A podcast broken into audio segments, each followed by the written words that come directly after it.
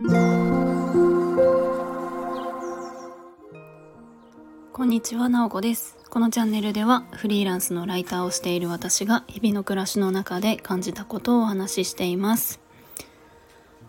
今日は金曜日、皆さんいかがお過ごしでしょうか？最近すごく暑くなってきたなと思います。夜とか眠れてますか？私は昨日の夜初めて寝苦しくて起きてしまいました。もうエアコンとか、えードライとかをつけないとなかなか寝づらくなってるなというふうに思います。日中家で仕事をしている時も結構うっすらですけれども冷房をつけるようにしています。なんだか熱中症に気をつけようっていうようなニュースもありますよね。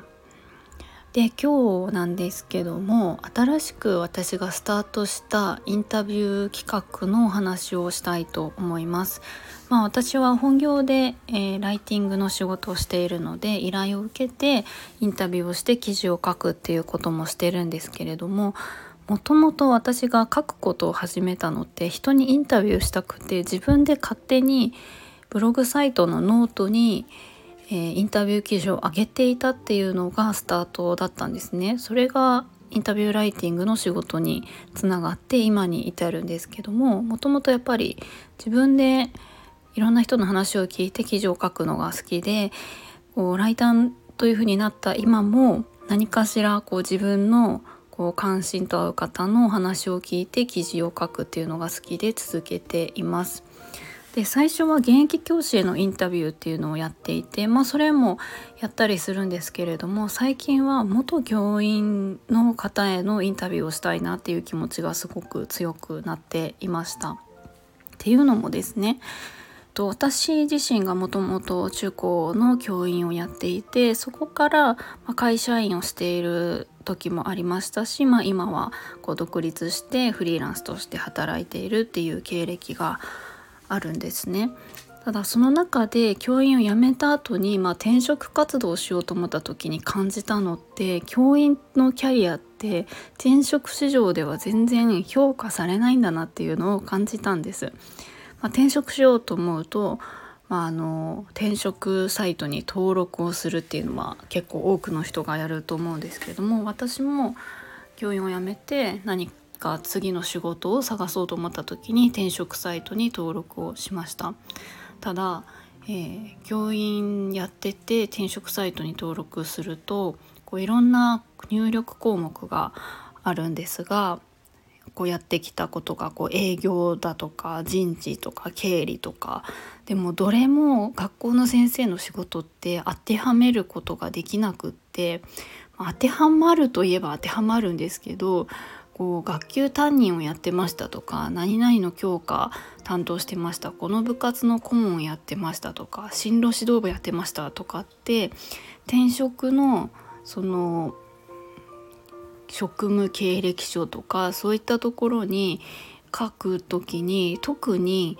こう一般企業からしたらそれをやってたのが一体どういう能力につながってるのかってやっぱりなかなか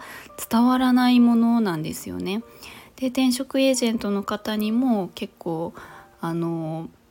紹介してもらう求人って塾の先生塾講師の仕事が多くって、まあ、それとか幼児教室の先生とか、まあ、結局子どもと関わるっていうところからは先生のキャリアからは抜け出せないんだなっていうのはすごく感じたんですよね。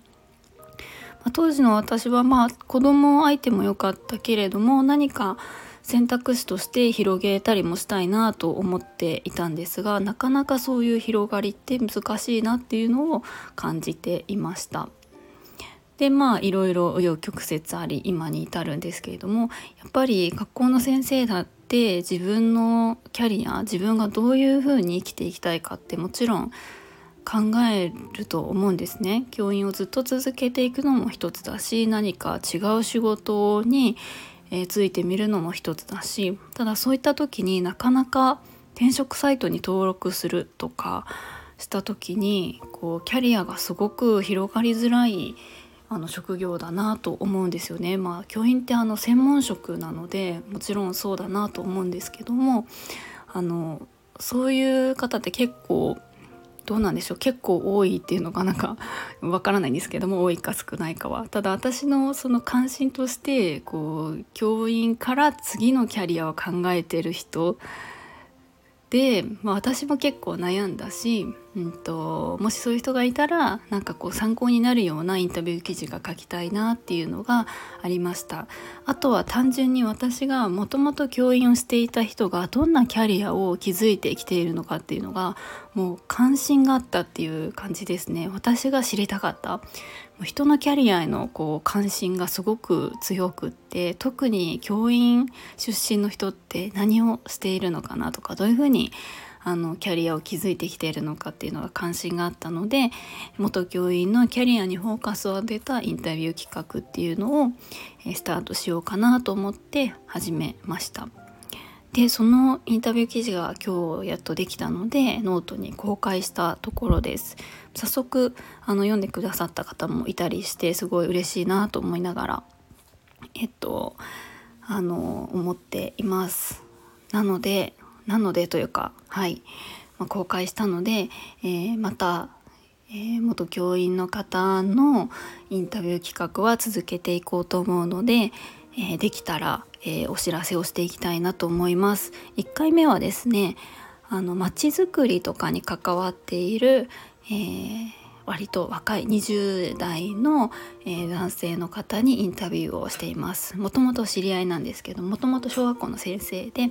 オランダのイエナプラン教育っていうのを学んで今もその方は、えー、学童で子どもと関わる仕事をしながらその町を作っていく町で、えー、いろんなあの方が障害のあるなしに関係なく年齢も関係なくいろんな人たちがつながり合って生きられるようなコミュニティを作ろうというふうに、え、思っている方にお話を聞いています。ということで、